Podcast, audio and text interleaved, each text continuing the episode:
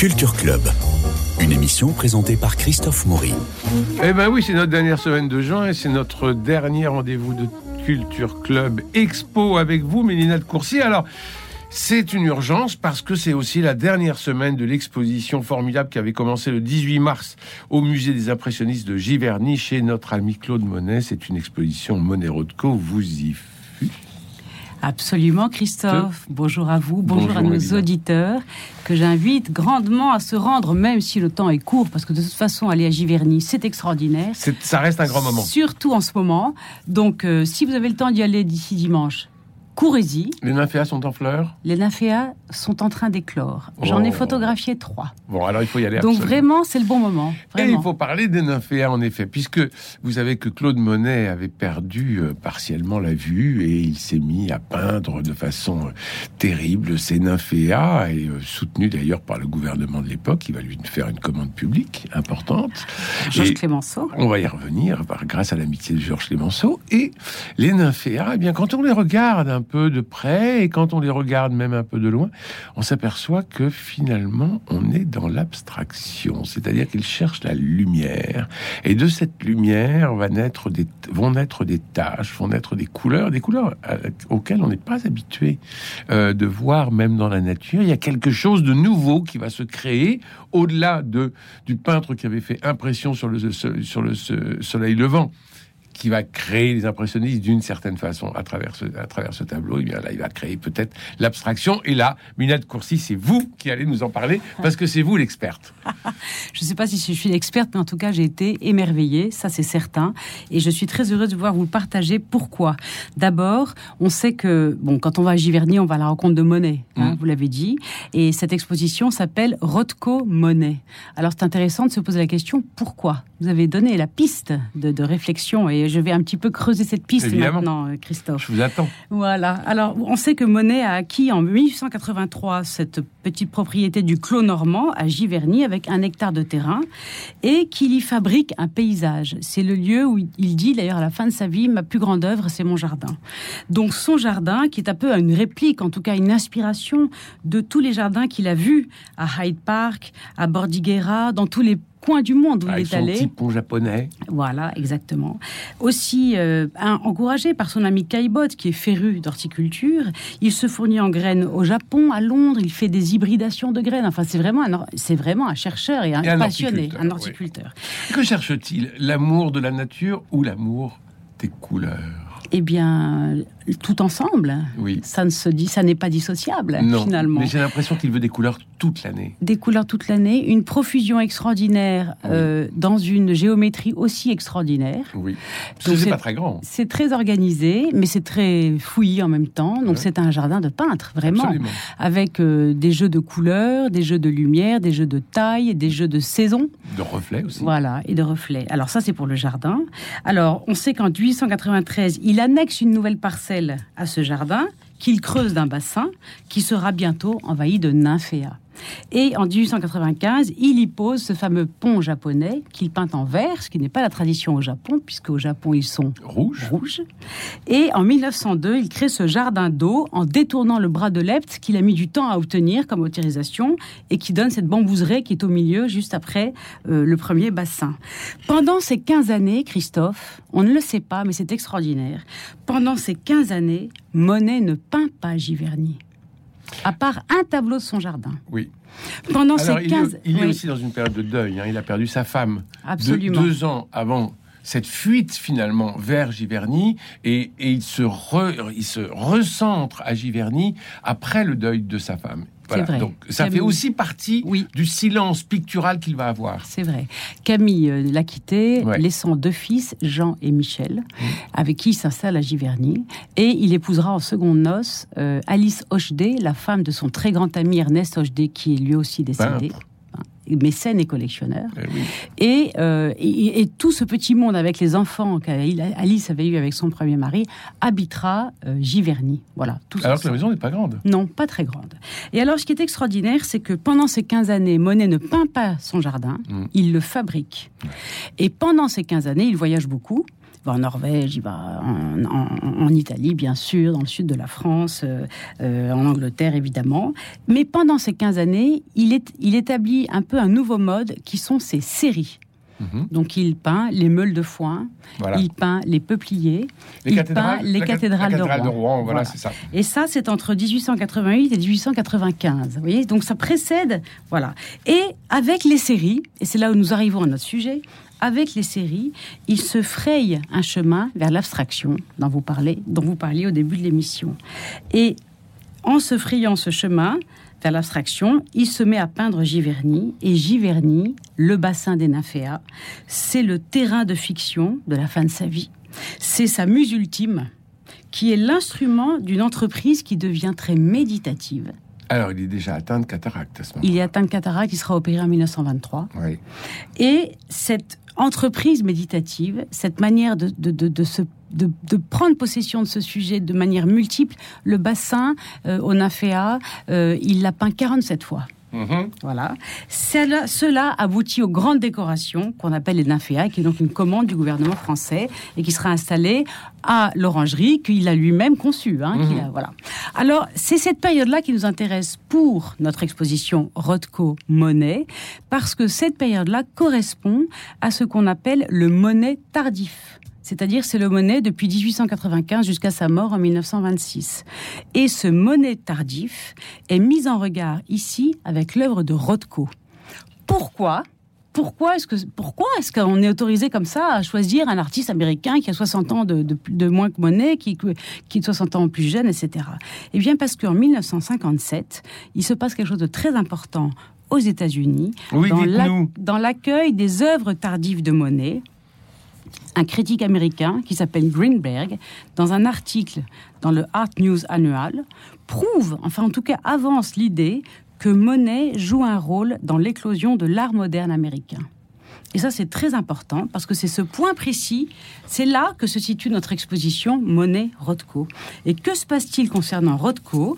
Eh bien, en fait, Rothko qui lui est un, il est né en 1903, il est mort en 1970, est un artiste qui a fait l'école de New York avec Jackson Pollock et qui fait partie de ce qu'on appelle l'expressionnisme abstrait. Vous m'écoutez, vous dites aucun rapport avec Monet impressionniste. Manette Newman, Jackson Pollock, euh, Willem de, de. Oui. Voilà, rien à voir. Pourquoi on fait ça? Eh bien parce qu'en 1940, Rothko quitte ce mouvement de l'expressionnisme abstrait pour inventer, entre guillemets, une nouvelle façon de peindre, plus méditative, avec notamment d'ailleurs Barnett Newman. Et cette manière de peindre plus méditative, qu'on appelle le color field painting, littéralement la peinture en champ de couleurs, est en fait une expression par le moyen de la couleur qu'il pose sur la toile, en aplat, des espèces de bandes à bord indécis, sur un fond souvent assez lumineux, mhm. une superposition de couches de peinture à l'huile et à tempéra, ce qui donne une ductilité de la peinture, une transparence, qui donne quelque chose d'extrêmement vibrant et qui est qualifié véritablement de très sensible, avec donc une dimension spirituelle. Oui. C'est ces deux périodes de la vie de ces deux artistes qui sont mises en regard. Oui. Voilà. Alors, qu'est-ce qui saute à l'œil lorsqu'on voit ces deux ces... Alors, il faut dire que à Giverny, on présente sept toiles de, de Rothko et six toiles de Monet. Hein. Exactement. Et alors, qu'est-ce qu'on voit? Alors, qu'est-ce qu'on voit eh Parce que moi, j'étais assez étonné de que l'on mette des, choses très très figuratives de Monet comme le pont, par exemple. Et juste en face, il y a ce euh, euh, bichrome de, de, de, de Rothko avec ce noir et ce vert et cette bande verte alors racontez-nous, Mélina de eh Courcy. Bien, absolument. Donc, si cette on bande bleue, pardon. Si on voit, si on voit cette, ce, premier tableau de Rothko qui nous accueille d'ailleurs à l'entrée de l'exposition, qui est un très grand format. Tous les œuvres de Rothko sont de très grand format. Euh, Untitled, donc sans titre, 1957. Voilà. Rothko n'a jamais de titre. Voilà. Ce, ce, cette, euh, cette œuvre-là est mise en regard d'une œuvre de Monet de 1897 qui s'appelle Bras de Seine près de Giverny, où nous voyons là, à ce moment-là, euh, disons, nous sommes nous-mêmes euh, public placé sur l'eau, un peu comme sur une barque, et nous voyons le point de vue haut. Et la perspective est élevée, un petit peu plus haut que nous. Et donc le regard porte sur les bords du fleuve et Monet pose son œil sur ce, sur ce plan d'eau en étalant les plantes aquatiques sur l'étendue de la toile. Et c'est ce même principe qui, qui, qui est véritablement une ligne d'horizon délimitée par des branches d'arbres qui permettent au regard de se créer une perspective. Donc imaginez que vous êtes le capitaine d'un bateau, vous êtes euh, euh, un peu au-dessus du bateau et vous naviguez, vous avancez sur ce fleuve et vous voyez en effet cette tache de lumière solaire qui est en plein milieu du fleuve. Et puis sur votre gauche, vous avez, attention, ne tournez pas vraiment à bâbord parce que vous avez un saule pleureur qui est assez envahissant. Et sur votre droite, vous avez un peu plus d'étendue avec des bosquets au loin qui vous font comprendre que le fleuve va légèrement tourner sur la droite. Donc vous voyez ça depuis, euh, mes chers auditeurs, vous fermez les yeux et vous imaginez, vous êtes le capitaine du bateau, vous voyez le saule pleureur sur la gauche, vous voyez sur la droite le bosquet et ça tourne doucement et vous avez une flaque de lumière en plein milieu de cette étendue d'eau. C'est Monet qui vous, qui vous raconte. C'est Monet qui nous raconte et c'est Monet qui, qui nous fait plonger dans un univers en bleu et vert. Oui. Euh, et rose un peu. Totalement aquatique frappé de ces reflets roses qui sont peut-être ceux d'un soleil couchant un peu timide dans un ciel floconneux, un peu nuageux, léger. Et, donc c'est la couleur qui nous emmène. C'est la couleur qui nous emmène. Et c'est ça le point de contact avec le Untitled de 1957 de Rothko, c'est que Rothko aussi, nous sommes embarqués dans la couleur et que l'absence de perspective de Rothko n'est pas totale dans la mesure où deux bandes superposées, une moins importante que l'autre, plus importante verte, sont séparées par une bande bleue qui n'est pas exactement au milieu. Et donc l'œil cherche à se frayer un chemin, exactement comme l'œil se fraye un chemin dans la composition de Monet en bleu et vert avec cette tache de rose qui nous emmène au loin. Donc c'est véritablement emmener le spectateur avec la couleur. Et là, c'est le point de contact entre ces deux artistes. C'est très intéressant. Hein, Alors là, chez Rothko, on est dans une peinture où l'espace se dilue dans le temps de l'observation, et on est dans une autre perception de l'abstraction et de la modernité. C'est-à-dire que on a l'impression que c'est très facial, puisque vous venez de nous raconter, euh, Mina de Courcy, avec la comparaison du Monet et de cette promenade sur le fleuve, nous donne l'idée qu'on plonge à l'intérieur vraiment de la couleur. C'est exactement ça. C'est un voyage dans la couleur où l'œil se fraye un chemin. Il n'est pas renvoyé à lui-même comme sur une surface opaque. Mm. Il est invité à pénétrer, et c'est ça cette dimension dont on dit qu'elle est très spirituelle chez Rothko, c'est qu'il y a cette vibration de la teinte qui nous invite. Il n'y a jamais d'obstacle finalement à notre œil. Il peut parcourir les bords qui sont très indécis de ces bandes et il peut pénétrer en profondeur. Et l'un comme l'autre nous disent que la couleur est infinie. La couleur est infinie, la couleur est un chemin qui signifie la forme. Et donc, c'est là où nous, entrons dans une, appréciation abstraite de la part de, Monet, qui est systématisée par Rothko, mais cette mise en regard est extrêmement intéressante pour ça. Alors oui, il y a une autre comparaison. Alors une autre comparaison, et eh bien justement, vous parliez de, Monet qui perdait la vue. Monet se plaint d'une vue défaillante, il sera opéré en 1923, et il poursuit pourtant avec une inlassable énergie son grand cycle sur les grandes décorations qui sont les nymphéas qu'on connaît. Et il a peint un saule pleureur. Ce saule pleureur est quelque chose d'absolument bouleversant de beauté et d'émotion. Ce saule pleureur ne nous laisse aucun signe tangible de repère géographique. Nous sommes face à une toile qui est un débordement de coloris très maîtrisé. Alors si c'est pas du Pollock, ça je veux bien me être voilà, hein. Qui sont des virgules de couleurs. Au premier plan, à l'horizontale, du pourpre, de l'oranger, du brun rouge et du vert, du bleu teinté de brun. Et sur les deux côtés, euh, des virgules de jaune et de vert, et au centre, des beaucoup plus grandes virgules comme des lianes. Et comme des serpentins de fête, finalement. C'est ça, là on comprend que c'est le saule pleureur, mais, mais rien ne nous le dit en fait, à part le titre. Hein. Mais on le croit volontiers finalement, en même temps. Voilà. Et qui dégouline comme ça jusqu'au... jusqu'au et c'est extraordinaire. Alors on a un peu le noyau de la, de la canopée qui, qui se déploie comme ça en vert, en bleu, en pourpre, en, en, en brun, en orangé, en jaune les couleurs chaudes massées sur le devant, les couleurs plus froides au centre de la toile, qui nous indiquent un chemin à parcourir avec notre œil. Là encore, c'est la couleur qui nous guide. C'est la couleur qui crée la forme. C'est la couleur qui structure l'œuvre. Donc nous sommes dans une pleine abstraction totale. Et c'est dommage qu'il y ait un titre. Parce que le saule pleureur, euh, oui, mais vous me dites euh, c'est de 1954 ou 1968, moi je prends complètement. Oui, ah bah, absolument. Alors là, c'est 1922. Et là, on devrait dire un title.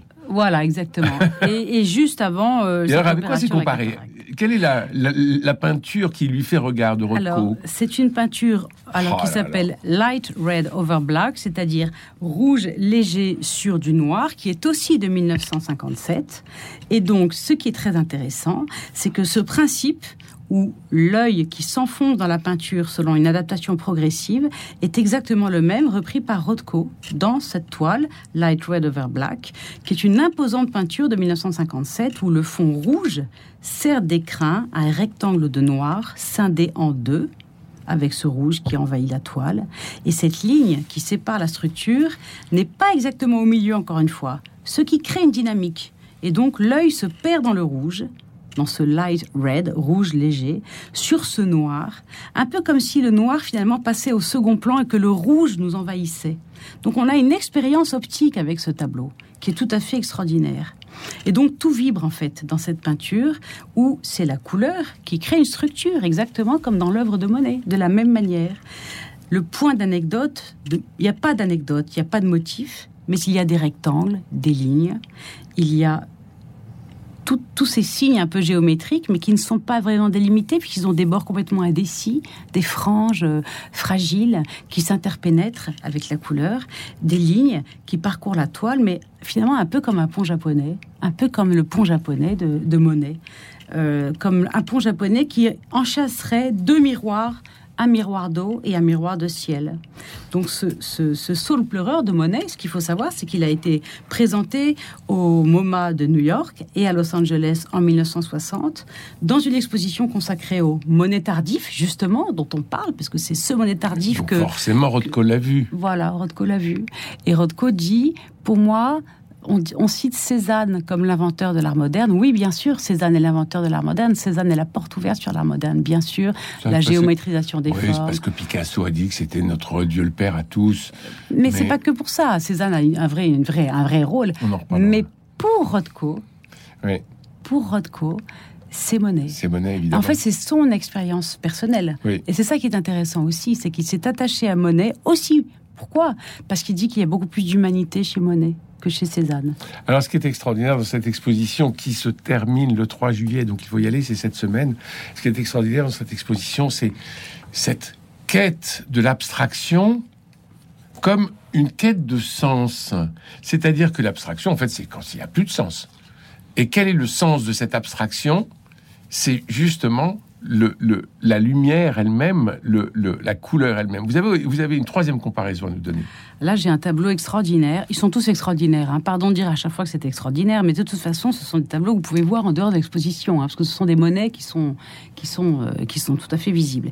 Alors, c'est pas des collections privées. Non. Le pont japonais, 1918-1924. Euh, Alors là, nous sommes dans une autre version euh, du bassin des nymphéas, où nous avons des teintes qui sont beaucoup plus dans le rouille, vert, bronze, des teintes, dirais, plus automnales, un jaune plus pâles, moins orangés, euh, et qui sont des virgules, là encore, de, de, couleurs, nous avons suggéré Christophe, suggéré un arc de serre qui peut nous faire penser que c'est le pont japonais au-dessus du bassin des Naféas, surmonté d'un deuxième arc de cercle beaucoup plus fourni parce que c'est la tonnelle d'où dégouline la glycine. Donc là, nous sommes noyés dans cette couleur. Il n'y a que des traits. On devine au premier plan le miroir d'eau, mmh. euh, légèrement avec une espèce de profondeur de vision. Parce que vous nous le montrez merveilleusement. En profondeur de la, de, la peinture. Parce que je n'aurais pas vu sans vous. Euh, de, traverser par euh, des feuilles et des fleurs et les lianes sans doute de ce saule pleureur aussi devant le pont japonais, parce que le saule pleureur est juste à côté du pont japonais. Hein. J'étais mmh. encore hier, donc je peux vous le redire. Voilà, donc qui a, qui a fleurs comme ça qui reposent sur l'eau, et puis quelques nymphéas aussi, et puis ce pont japonais donc qui enjambe, et au-dessus cette glycine qui épouse cette arcade avec ces, traces de, peinture qui simulent la végétation, les fleurs en grappes qui descendent euh, de cette de cette tonnelle au-dessus de ce pont. Nous sommes plongés dans la couleur. Nous sommes plongés dans. En fait, nous sommes au cœur de la nature. C'est surtout ça. On ne sait plus où est le ciel et où est la terre. Ça n'a aucune importance, ni où est l'eau. Nous sommes à l'intérieur de la peinture, de la couleur. On a aussi l'impression d'être dans une palette. Exactement, c'est exactement ça. Et où que notre regard se pose. Alors, la couleur quand même dirige un peu notre les virgules de, de, de teintes, euh, le rythme aussi. Il y a un rythme un peu ternaire. Vous avez un rythme ici de rouge sombre qui est repris dans la première arcade, qui est repris ensuite dans les, les, le foisonnement des branches qui sont agitées par le vent au-dessus de la tonnelle. Voilà, donc il y a un rythme, c'est très régulier, exactement comme. Et il va, il va consacrer six années pour faire cette toile. Oui. Hein, c'est pas du, c'est pas du rapide. Non, non. C'est six années. Exactement comme dans le, un autre high title, voilà, un autre de, title de qui, qui, est mis en regard de cette de cette toile qui, qui date de 1968 et qui est là un plongeon dans l'orange. Nous avons un fond orangé clair, très délicat, avec une bande jaune, mais on dirait un soleil dans un champ de blé, au dans la partie inférieure, qui occupe un tiers de la toile, et les deux autres tiers, c'est un grand orangé posé avec de la tempéra, avec euh, une ductilité de la couleur, là encore une transparence où on voit l'orangé très fin du dessous qui, qui, jaillit en fait comme une superposition, comme des calques colorés. Enfin, c'est extraordinaire, mais c'est extraordinaire cette peinture. On passe des heures à regarder ça. Voilà. Et qui est tout à fait cette même ambiance où nous, nous sombrons, nous plongeons, nous sommes envahis par cette couleur. Alors, après, alors, bien sûr. Mais vous savez, sur le pont japonais, il y, a une, expérience qui est amusante à faire quand vous êtes à Giverny. Vous regardez le pont japonais et vous plissez les, vous plissez les yeux très fort. Vous plissez, vous plissez, vous plissez. Vous imaginez ce que vous voyez quand tout est plissé Et eh ben, ça donne ça à peu près. C'est-à-dire qu'il arrive à redonner ce qu'il voyait à ce moment-là. Alors c'est là où je me suis posé la question par rapport à la cataracte. Je me suis dit, est-ce que cette première expérience du saule, euh, elle est liée au fait qu'il voyait presque plus? Évidemment et qu'après, évidemment, mais il va le magnifier. Voilà. Évidemment. Parce que euh, la cataracte est arrivée en 23 et le premier saut, pleureur, c'était en 22. Donc, oui, oui. Euh, juste avant. Il, arrive à faire de son, de son handicap mm. un trait de génie.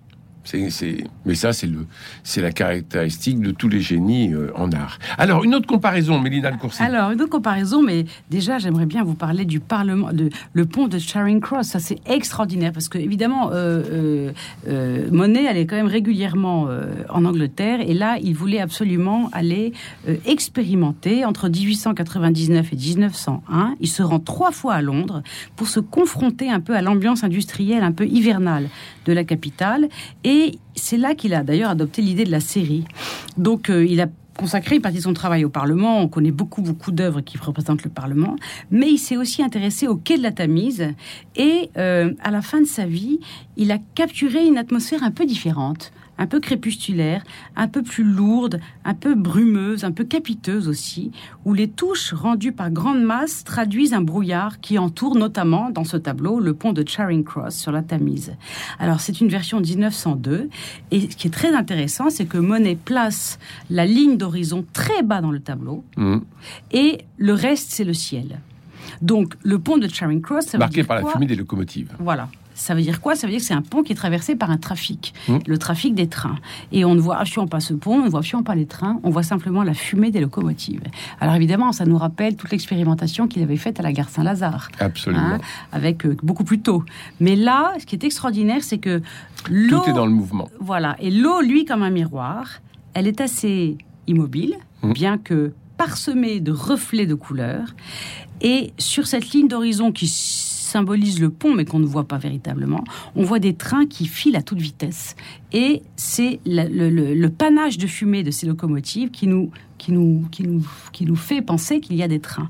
Et ce panache de fumée, à droite, se colore d'un vert, de bleu, à gauche, beaucoup plus gris, beaucoup plus blanc, viennent se perdre dans ce ciel où le soleil est presque, presque là, presque là derrière les nuages. Alors le Rothko qui va en face et le Rodko qui va en face. Eh ben, bien entendu. Et Red and Pink on Pink de 1953. Eh Il est d'une délicatesse extraordinaire et nous avons une bande beige sur un fond crème et un rouge au-dessus, grand rectangle, alors pour le coup beaucoup plus vertical, euh, qui est complètement incandescent lui aussi.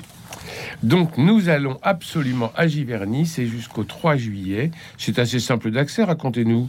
Très facile, le train de Saint-Lazare, 40 minutes, puis une navette qui vous amène directement. Voilà. Très simple. Et c'est une très jolie promenade euh, sur le du côté de avant d'aller à Jeufosse, Bonnières, Voilà, où on peut aller Vernon. traîner Vernon, Voilà. on peut aller traîner là-bas pour aller retrouver des magnifiques paysages. Pour cette euh, dernière émission de la saison, euh, dernière émission du Culture Club euh, Exposition, j'aimerais vous remercier tous de votre fidélité, vous remercier naturellement euh, Mélina de Courcy pour tout ce que vous nous avez donné et aujourd'hui avec Rothko et Monet, mais tout au long de l'année et aussi sur Caravage, votre Munch. Mon MOOC. Voilà. Merci Votre Christophe. MOOC. Et puis on peut remercier Guillaume Sébastien, Stéphane Covio, qui sont toujours aussi passionnés. Stéphane Covio qui organise, vous le savez, avec Venez et Voyez, venez et voyez.fr, allez voir parce qu'il organise des visites et des voyages, c'est parfait pour l'été. Bon été à tous et Culture Club Expo se re- vous retrouve le lundi 29 août et nous serons en direct naturellement avec vous pour préparer la rentrée. Bon été.